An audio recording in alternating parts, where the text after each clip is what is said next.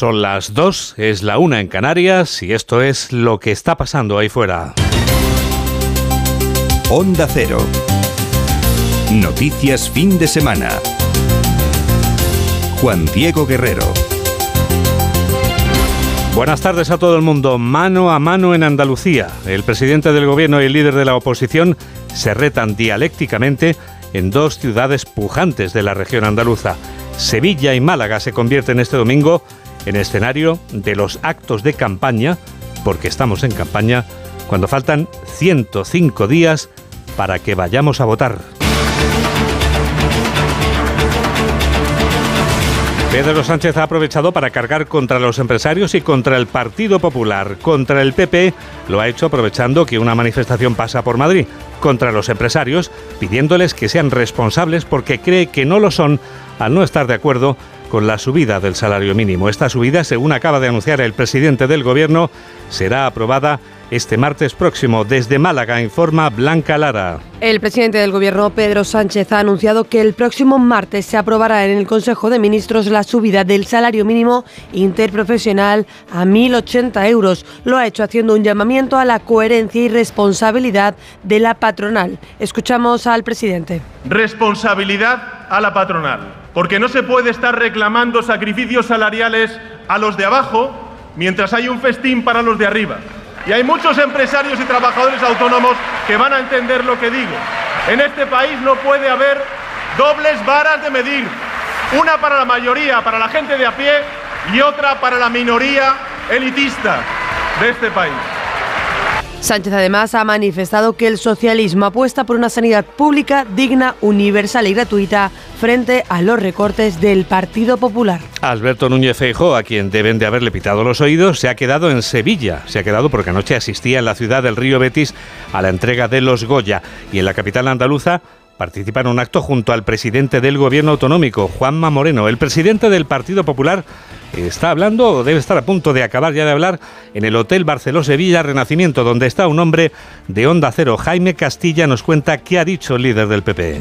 Auténtico baño de multitudes de Alberto Núñez Feijóo este domingo en Sevilla, en una sala abarrotada de un hotel de la capital andaluza el líder popular ha puesto la mayoría absoluta conseguida por su partido en Andalucía como ejemplo de confianza de los ciudadanos en un proyecto, dice, moderado y capaz de hablar con toda la sociedad. Defiende que en la comunidad el PP ha cumplido su palabra y por ello ha obtenido ese resultado frente a la falta de fiabilidad de Pedro Sánchez, cuyo gobierno, insiste Feijóo, está colapsando. El gobierno está ya en una situación de colapso y ya todo le sale mal. En política territorial, en ese ministerio manda los independentistas. En sanidad, no crean plazas de médicos, no amplían la oferta de los MIR, no hay médicos de atención primaria, no hay pediatras de atención primaria y la culpa la tiene los presidentes del PP. Sorprendente conclusión.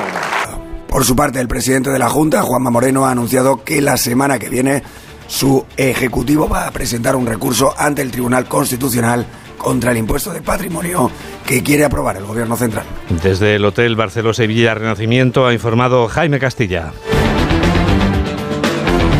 La manifestación en defensa de la sanidad pública y por la mejora de la atención primaria en la Comunidad de Madrid ha reunido a miles de personas en la capital de España. La protesta ha sido convocada por una plataforma llamada Vecinas y Vecinos de los Barrios y Pueblos de Madrid con el respaldo de Más Madrid y el Partido Socialista. Una unidad móvil de Onda Cero se encuentra en La Cibeles, que es donde concluye la protesta. Con la ayuda técnica de José Luis Pérez allí está Marta Morueco.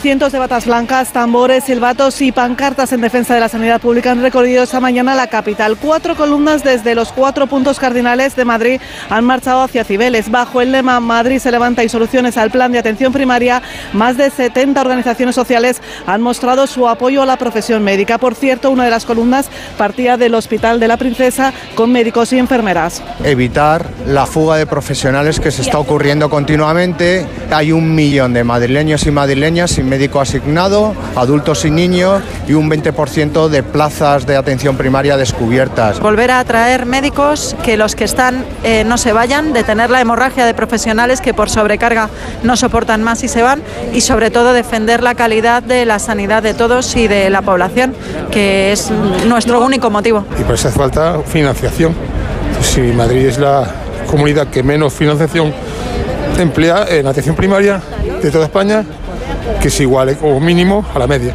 Los grupos políticos de la oposición también se han unido desde la columna que parte desde el sur de la capital. Desde Más Madrid, Mónica García y desde el PSOE, Juan Lobato, no han dudado en criticar la política llevada a cabo por el gobierno de la comunidad. Nuestra sanidad ha aguantado carros y carretas durante estos años, ha aguantado la pandemia, ha aguantado los recortes del Partido Popular, pero no aguanta cuatro años más de la negligencia programada de la señora Ayuso y del Partido Popular. Esta movilización hoy lo que demuestra es que cientos de miles de familias están preocupadas y están concernidas por la situación de la sanidad pública en Madrid. A esta hora la plaza de Cibeles y las avenidas principales como Alcalá Gran Vía están repletas de ciudadanos y cortadas al tráfico. Es el momento del manifiesto como colafón a esta marcha por la capital. Dos y seis, una y seis en Canarias. Enrique Osorio, vicepresidente y consejero de Educación y Universidades de la Comunidad de Madrid. Muy buenas tardes. Hola, buenas tardes. Vicepresidente, su gobierno sostiene que esta manifestación no es sindical, sino política. ¿La movilización de hoy en la capital de España les hace a ustedes cambiar de opinión o la mantienen? No, en absoluto. No solo la manifestación de hoy, la huelga es política. Se están acercando las elecciones del 28 de mayo. El gobierno de Sánchez mete la pata una y otra vez, los trenes que no caben por los túneles, la ley del solo es sí es sí, bajan las penas a los malversadores es un gobierno realmente ridículo y patético en sus realizaciones frente al gobierno de Isabel Díaz Ayuso, que estamos todo el día intentando mejorar la situación de los servicios públicos y de los madrileños. Se acercan en unas elecciones, esa es la situación, y entonces pues tienen que organizar huelgas de ese estilo o manifestaciones como la de hoy. Simplemente esa es la explicación. Los manifestantes, vicepresidente, están reclamando una mejora de la sanidad pública madrileña en general y de la atención primaria en particular. ¿Qué respuesta les da usted a esa petición? La sanidad de Madrid es la mejor de España y una de las mejores de toda Europa. Todos los años vienen varias decenas de miles de, ciudadanos de otras regiones españolas, como Castilla-La Mancha, a tratarse en Madrid. Vienen a Madrid, ¿por qué? porque consideran que es una sanidad peor que la de su región. Madrid eh, tiene las listas de espera eh, mejores junto al País Vasco de. De España. La eh, lista de espera, lo que se espera en la atención primaria para ser atendido es la mitad de la de España. Este presupuesto, el proyecto 2023, sanidad, 10.000 millones de euros cada año crece el presupuesto. Yo el, el, viernes fui al hospital de Fuenlabrada, lo vi desde fuera y dije, qué edificio tan imponente. Fui al, al, hospital de Móstoles a ver a un amigo que desgraciadamente estaba muy enfermo. Pensé, qué magnífico hospital. Pues esa es la situación y bueno, pues por eso, precisamente por esto, por hacer las cosas bien, hay que hacer manifestaciones y hay que hacer huelgas. La izquierda está absolutamente desesperada. Lo entiendo. Con el gobierno de Pedro Sánchez les entiendo perfectamente. Podemos, en concreto su candidato a la alcaldía de Madrid, Roberto Sotomayor, ha calificado esta mañana como terrorismo sanitario la política de la presidenta Díaz Ayuso en la sanidad madrileña. ¿Tiene alguna respuesta usted a esta acusación? No hay una respuesta lógica a esa, a esa afirmación. Yo simplemente decir que ese señor es uno de los convocantes de esta manifestación junto a Asamblea 15M Sierra Norte, Asamblea Marea Verde, sindicalistas de izquierdas, feministas del 8M, sindicato de estudiantes e incluso el sindicato de ferroviarios, que en vez de estar midiendo los túneles de Asturias y Cantabria y los trenes, pues está manifestándose aquí en Madrid por la atención primaria. Vicepresidente Osorio, gracias por habernos acompañado en directo en Onda Cero y muy buenas tardes. Muchas gracias a vosotros. Un abrazo. Dos y diez, una y diez en Canarias. En Santiago de Compostela, varios miles de personas han secundado otra manifestación reclamando mejoras en la sanidad pública gallega. Onda Cero Compostela, Ramón Castro. Continúan mirando a la Plaza del Obradoiro centenares de personas de las miles que se siguen manifestando por las calles de Santiago, convocadas por la plataforma So Sanidad Pública contra los recortes, desmantelamiento y privatizaciones de los que acusa a la Junta. Manuel Martín, portavoz de la plataforma, defiende un nuevo modelo de atención y acabar, asegura, con la precariedad. Para acabar con la precariedad, recuperar lo recortado y un nuevo modelo. Un nuevo modelo porque no queremos volver al viejo modelo. Queremos un modelo que permita la atención integral, que permita la promoción, la prevención, que permita el, el trabajo comunitario eh, bueno, queremos que haya médicos, más médicos, pero también mucha más enfermería, queremos trabajadores sociales, queremos psicólogos, queremos fisioterapeutas. Una protesta convocada por colectivos sociales, sindicales y políticos. La portavoz de bloque Ana Pontón calificó de emocionante e histórica la manifestación. El secretario general del PSDG-PSOE, Valentín González Formoso, defendió la protesta a favor de la atención primaria tras lo que califica silencio rotundo y ocurrencias y parches de la Junta. Por su parte, el presidente de la Junta, Alfonso Rueda, mostró respeto a quien pide mejoras en la sanidad, pero censuró que la oposición intente crispar pensando en las elecciones del próximo mes de mayo. Gracias Ramón por esa información en directo desde ese enclave monumental que es la Plaza del Obrador de Santiago. Las protestas de los médicos en la atención primaria no se circunscriben a las que acabamos de contar. El problema se extiende por todo el país y se ve agravado por la jubilación masiva de médicos. Podemos decir que el conflicto viene de atrás. Belén Gómez del Pino. El conflicto viene de atrás y no parece que las soluciones que se están aportando den con la clave para rebajar la tensión de los médicos de primaria levantados en medio país. Algunos sindicatos han ido consiguiendo pequeñas conquistas que han apaciguado los ánimos, casi todas rebajando el número de pacientes por agenda diaria y aumentando el tiempo dedicado a cada enfermo. Pero el futuro no suena halagüeño. Hay déficit de profesionales y la jubilación de miles de médicos en la próxima década agudizará el problema. Gabriel del Pozo, secretario general de la Confederación de Sindicatos Médicos. La situación de la atención primaria en España en general es mala. Ahora mismo no hay suficientes médicos para atender a la población, hay una mala distribución de los mismos, no hay cuidado de los profesionales. Atención primaria es la puerta de entrada al sistema. Su saturación sobrecarga urgencias y tensiona todo el esquema sanitario. Eso hace que la especialidad resulte poco atractiva para los jóvenes médicos que dejan vacantes plazas cuando eligen el futuro en el MIR e incluso abandonan su puesto en el primer año de residencia.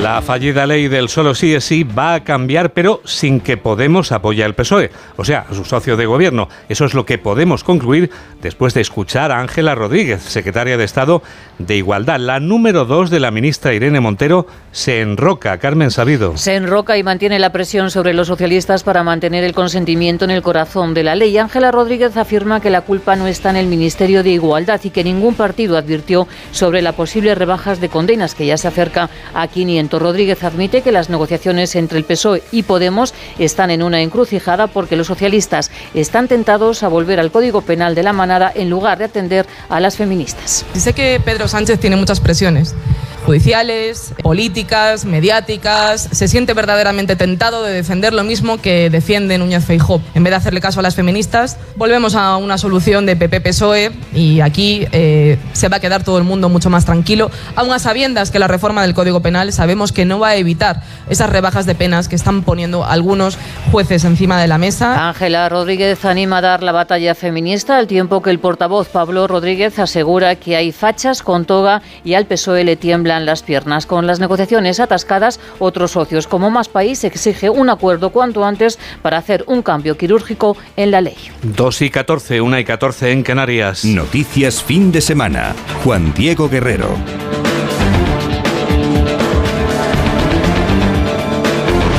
Los Goya de este año que se entregaban anoche en el Fibes de Sevilla han sido los Goya de Carlos Saura, después de que el destino quisiera que el cineasta ostense falleciera en la víspera de la entrega de estos premios.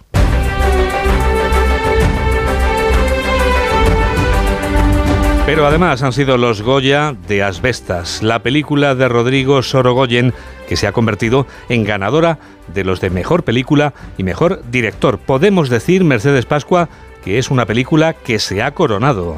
Asbestas se ha coronado como la película ganadora de estos premios Goya, avalada por nueve premios de los 17 a los que aspiraba, entre ellos los de actores para Denis Menochet y Luis Zaera, película, guion, música y dirección para Rodrigo Sorogoyen. Ser un buen director supongo que es, aparte de fijarse en Carlos Saura todo el rato, eh, ser un buen director creo que es eh, rodearse del mejor equipo posible y yo lo he hecho, ese es el único mérito que tengo. Este thriller rural competía con Modelo 77 que logra cinco premios, Alcarras de Carla Simón se va de vacío y Cinco Lobitos consigue tres, la dirección y también las actrices para Susi Sánchez y Laia Costa. La gala ha comenzado con un homenaje a Carlos Saura que ha introducido Carmen Maura, protagonista de Ay Carmela. La mujer del director Eulalia Ramón leía el agradecimiento que le dictó días antes de morir. Estaré feliz si el cine que he hecho ha sumado algo de inspiración a la brillante generación de directoras y directores de hoy. Me veo a mí mismo reflejado como una estrella errante en la inmensidad del cosmos. Sobre el escenario, dos de sus hijos que han puesto en valor el legado de su padre. El lunes se abre la capilla ardiente en la Academia de Cine de Madrid. 2 y 16, 1 y 16 en Canarias. Onda Cero. Noticias fin de semana. Llega ya el minuto económico. Hoy Ignacio Rodríguez Burgos nos explica en un minuto qué tienen que ver unos carteles con el lado del mostrador en el que uno está. Rebajas por cierre, saldos por liquidación, se alquila local, se traspasa, se vende. En los últimos meses han regresado estos carteles a los escaparates comerciales de muchas calles españolas. La campaña de rebajas será la última oportunidad para muchas de ellas, pero no ha sido así. España ha esquivado la recesión económica, pero muchos comercios no han escapado al cierre. Los últimos datos del Colegio de Registradores muestran un aumento del concurso de acreedores. En el pasado año desaparecieron más de 26.000 empresas. Es el volumen más elevado desde que el INE comenzó a elaborar esta estadística a principios de siglo. El sector más castigado es el del comercio. Casi una de cada cinco empresas que han cerrado la puerta definitivamente son tiendas, comercios. Esto va de la mano del aumento del paro en el colectivo de los autónomos. 111.000 trabajadores por cuenta propia, menos el año pasado. Y en enero, 20.000 autónomos tiraron la toalla, 645 cada día. La inflación, la caída del consumo, la fiscalidad y el endurecimiento de la financiación, mucho tienen que ver. En este inicio de año se ha mantenido la inercia del último trimestre del 2022 en el mercado laboral y la esperanza es que con la primavera la cosa remonte. Claro que la visión de la situación dependerá del lado del mostrador en el que uno esté. El frío glacial que ha hecho esta noche se parece poco al tiempo primaveral diurno. Vamos a seguir con este tiempo durante la semana que llega ya. Mamen Rodríguez Astre. Lo que vamos a recuperar la semana que viene es el paraguas, por lo menos en la mitad occidental el martes. Lluvia que llega de nubes impulsadas por el viento del sur que hará subir aún más las temperaturas. Las noches serán menos frías con heladas ya débiles. El miércoles la precipitación llegará a Extremadura, Andalucía, a oeste y al centro. El jueves será el sol el protagonista, pero el viernes volverán a sacar el paraguas en Andalucía. Vamos a estar cambiando la ropa y los paraguas todos los días. A ver, algún día esto se aclara. Ya, mamen, de verdad. Oye, ¿te quedas en este estudio 2 y hacemos el Foreign Affairs? En 80 segundos. Exactamente. Hola, soy Carlos Alsina. Yo también escucho Noticias Fin de Semana con Juan Diego Guerrero.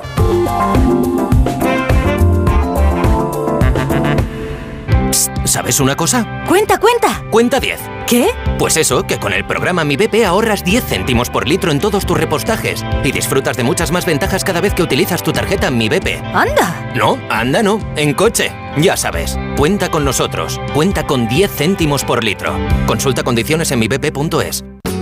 Yo a mi hermano es que lo quiero más de lo que él cree. Si un día hiciéramos un grupo separado, haría una mierda de, de canciones. No sé hacer canciones sin José, es mi muso. Somos como un contrapeso del uno del otro. Mientras él habla, me da tiempo a mí a, a escuchar y a pensar. Está el vocalista y yo soy el consonantista que, que tiene que estar. Lo de Évole, entrevista estopa, hoy a las 9 y 25 de la noche en La Sexta. Las noticias recientes nos dan pocas alegrías. Aún así, debemos disfrutar de la vida. ¿Ansiomet te puede ayudar? Ansiomet con Crocus mantiene tu ánimo positivo. Ansiomet de Pharma OTC. El 19 de febrero vuelve el Zurich Maratón de Sevilla. Vive la gran fiesta del running en Andalucía. Y si 42 kilómetros son muchos para ti, participa en la prueba popular de 5 kilómetros. Con el patrocinio de Zurich Seguros, ASICS y Total Energies. Infórmate en www.zurichmaratonsevilla.es.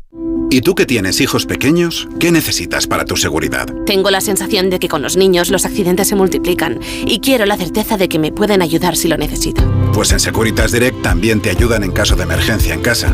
Pulsando el botón SOS, ellos te acompañarán en todo momento y te enviarán ayuda. Y es que tú sabes lo que necesitas y ellos saben cómo protegerte. Llama ahora al 900-272-272 o entra en securitasdirect.es y descubre la mejor alarma para ti. Síguenos en Twitter en arroba noticias FDS. Es el momento del Foreign Affairs. Noticias del resto del mundo. ¿Dónde empezamos, Mamen? En Turquía, Juan Diego, y con un milagro. Tras seis días sepultada en un edificio derrumbado, los rescatistas han sacado con vida a una niña de 10 años. El número de muertos ya supera los 28.000 y la ONU teme el doble. Hay 80.000 personas en el hospital y más de un millón de refugios temporales. ¿Viste al bebé en la cámara? El bebé no está vivo. Detente, déjame revisar. El bebé está acostado sin moverse. No hay movimiento. A pesar de no ver movimiento, fueron a por él y estaba vivo. Hamza tiene siete meses. Pasó 140 horas bajo los escombros. UNICEF coordina con el gobierno garantizar que los niños y las familias afectadas reciban el apoyo que necesitan desesperadamente. A punto de cumplirse una semana ya, como pasa el tiempo, las excavadoras empiezan a sustituir Mamen a los equipos de rescate. Las tareas se centran ahora en recuperar el mayor número de cadáveres y en seguir atendiendo a los heridos. El Hospital de Campaña Español estará operativo mañana lunes. Tiene capacidad para atender a 200 pacientes al día, 22 operaciones quirúrgicas y albergar a 20 pacientes. Sí, los sismos también se sintieron en varios países vecinos de la región como el Líbano o Siria. En Siria, el terremoto sumamos la guerra. Ya vivían en una de las situaciones humanitarias más complejas del mundo. Cinco años después de huir de su casa debido al conflicto, la familia Gatzi encontró un nuevo hogar. El terremoto destruyó la nueva casa. Nos levantamos y encendimos la luz, pero la electricidad se fue y empezamos a gritar. Salimos corriendo a la calle y entonces la casa se derrumbó. Estábamos aterrados. Nos quedamos en la calle bajo la lluvia hasta que amaneció. Fue entonces cuando nos dimos cuenta de la inmensa destrucción. Escapamos de casa por los pelos. Sigo sin poder asimilarlo, pero gracias a Dios. Los cascos blancos trabajan en la zona contrarreloj, zona no controlada por el gobierno de Damasco, con un solo paso fronterizo con Turquía. Nosotros no diferenciamos entre ninguna religión, minorías o cualquier otra persona. La Defensa Civil es una organización humanitaria que ayuda a todos, sean kurdos, árabes, turcomanos, musulmanes o cristianos. La Defensa Civil es imparcial. Escuelas, hospitales y otras instalaciones médicas y educativas han resultado dañadas o destruidas. Cuando se termine de evaluar la situación, las necesidades de la población serán aún mayores. Las imágenes que llegan, Mamen, siguen siendo absolutamente desoladoras. Hoy hemos visto una enviada por un dron. Se aprecia una impresionante grieta de 30 metros de profundidad y 200 metros de ancho. Esta, en concreto, divide un olivar en Atay después del temblor. Y aprovechamos para recordar a nuestra audiencia que el Comité de Emergencia de varias ONG, del que forma parte A3 Media, está activado y sigue activado para ayudar a los afectados por este terremoto de Turquía y Siria. Tu solidaridad, la tuya, la de quien estás ahí a ese lado de la radio, es vital para recaudar fondos que sirvan para actuar sobre el terreno y paliar esta catástrofe humanitaria. Puedes colaborar de tres formas, llamando al teléfono gratuito 900 595 216, entrando en la página web comiteemergencia.org o enviando un SMS con la palabra juntos al 28014 o al 38014. ¿Sabes, Mamen, cuánto dinero ha conseguido ya recaudar el comité de emergencia con el que está tan comprometido a tres media? Ayer llevábamos 400.000. Pues hoy podemos ya anunciar que son 500.000 los euros que llevamos recaudados gracias a la solidaridad de oyentes como tú, que estás a ese lado de la radio. Y seguimos hablando, mamen, de más noticias. Nuevo globo avistado y derribado en esta ocasión en Canadá. Los americanos, tras el visto bueno del primer ministro canadiense, han derribado este objeto no identificado. La ministra de Defensa nos explica los detalles. Las operaciones de recuperación ahora están en marcha y contarán con el apoyo de las Fuerzas Armadas de Canadá junto con la Real Policía Montada de Canadá. Esta operación coordinada permitirá una mayor investigación sobre este objeto. No tenemos más detalles en este momento, aparte de lo que parece ser un pequeño objeto cilíndrico y más pequeño que el que fue derribado frente a la costa de Carolina del Norte. Y la respuesta a la pregunta que nos hacemos todos también se la han hecho a la ministra. ¿Es chino? No sería prudente para mí especular sobre los orígenes del objeto en este momento. Sin embargo, diré que continuamos trabajando en estrecha colaboración con nuestros socios legales y nuestros socios estadounidenses y nos aseguraremos de no dejar piedras sin remover en el análisis de los datos a los que ahora vamos a recurrir de inmediato. Estamos ante el segundo globo derribado. El Pentágono ha conseguido recuperar en el océano escombros y el tren de aterrizaje del primero. Pronto podrían tener más información sobre las capacidades de espionaje chinas. Veamos, Mamen, cómo va la guerra. Pues a ocho días de que se cumpla el primer aniversario de la invasión, Moscú bloquea las rutas de acceso a los suministros de armas enviadas a Ucrania y Polonia confirma que no enviará aviones de combate sin llegar a un acuerdo previo con los aliados. ¿Y desde el frente qué noticias llegan? Los mercenarios del grupo ruso Wagner aseguran haber tomado la nueva localidad en las inmediaciones del bastión ucraniano de Bakhmut, en la región oriental del Donetsk. Han publicado una imagen en su canal de Telegram. Vamos a ver si cambiamos el ritmo. Cambiamos de asunto, Mamen. Y nos vamos, si te parece, a América y con noticias igual de patéticas. Según la ONU, las bandas criminales en Haití llegarán a matar a 95 personas en un día. En México se han encontrado 68 bolsas con restos humanos en una fosa clandestina. Por favor, alguna noticia que no sea del mensajero del miedo. Pues Bolsonaro, Juan Diego, a ver si te parece bien, que afirma que regresará a Brasil en las próximas semanas. Y terminas con... Con un cumpleaños, el de Franco Cefirelli, que hoy hubiera cumplido 100 años y con una imagen sobre el pasado y un posible futuro no deseado. Investigadores han grabado en directo y con detalle atómico el impacto de un asteroide. Ha sido un resumen de Mamen Rodríguez Astre. Hola, soy Sandra Golpe y yo también escucho Noticias Fin de Semana de Onda Cero con Juan Diego Guerrero. Con las lentillas, el polvo, los ordenadores, notamos los ojos secos, nos pican. La solución es Devisión Lágrimas. Devisión alivia la irritación y sequedad ocular. Devisión Lágrimas. Este producto cumple con la normativa vigente de producto sanitario. Ponle Freno convoca una nueva edición de sus premios que celebran 15 años. Su objetivo es reconocer aquellas iniciativas que hayan contribuido a promover la seguridad vial en nuestro país. Envía tu candidatura antes del 3 de marzo a través de la web ponlefreno.com. Juntos, sí podemos. A3 Media. El 19 de febrero vuelve el Zurich Maratón de Sevilla. Vive la gran fiesta del running en Andalucía. Y si 42 kilómetros son muchos para ti, participa en la prueba popular de 5 kilómetros. Con el patrocinio de Zurich Seguros, ASICS y Total Energies. Infórmate en www.zurichmaratonsevilla.es. El 13 de febrero es el día de la radio, de todas las radios, la que escuchas en casa, en el ordenador, la del coche o la del móvil.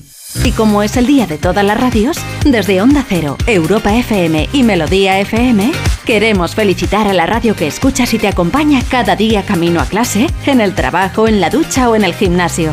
Sea cual sea. Feliz día de la radio a todas las radios. Es un mensaje de A3 Media. Síguenos en Facebook en Noticias Fin de Semana Onda Cero. Y ahora lo que va a pasar ahí fuera.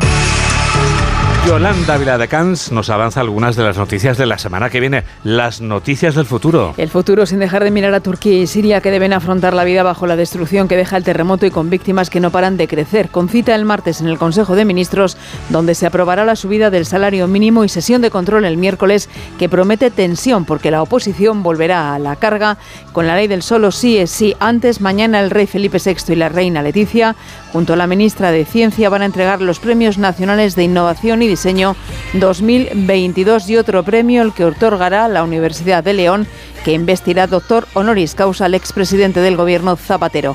Con un Día Mundial JD que no podemos olvidar mañana, el Día Mundial de la, De la Radio, radio, claro. y también del soltero, también se celebra ese día. Gracias. El martes no te olvides San Valentín y el jueves disfrázate, ¿por qué? Es carnaval. Por supuesto, qué alegría. Mamen Rodríguez Astre produce y Nacho Arias realiza este programa de noticias que terminamos con otra de las artistas que han triunfado en el descanso de la Super Bowl, esa que se va a disputar esta madrugada. En 2015 era Katy Perry quien brindaba una actuación inolvidable que incluía algún rugido, roar, como este que está sonando en la despedida. Que la radio te acompañe. Adiós.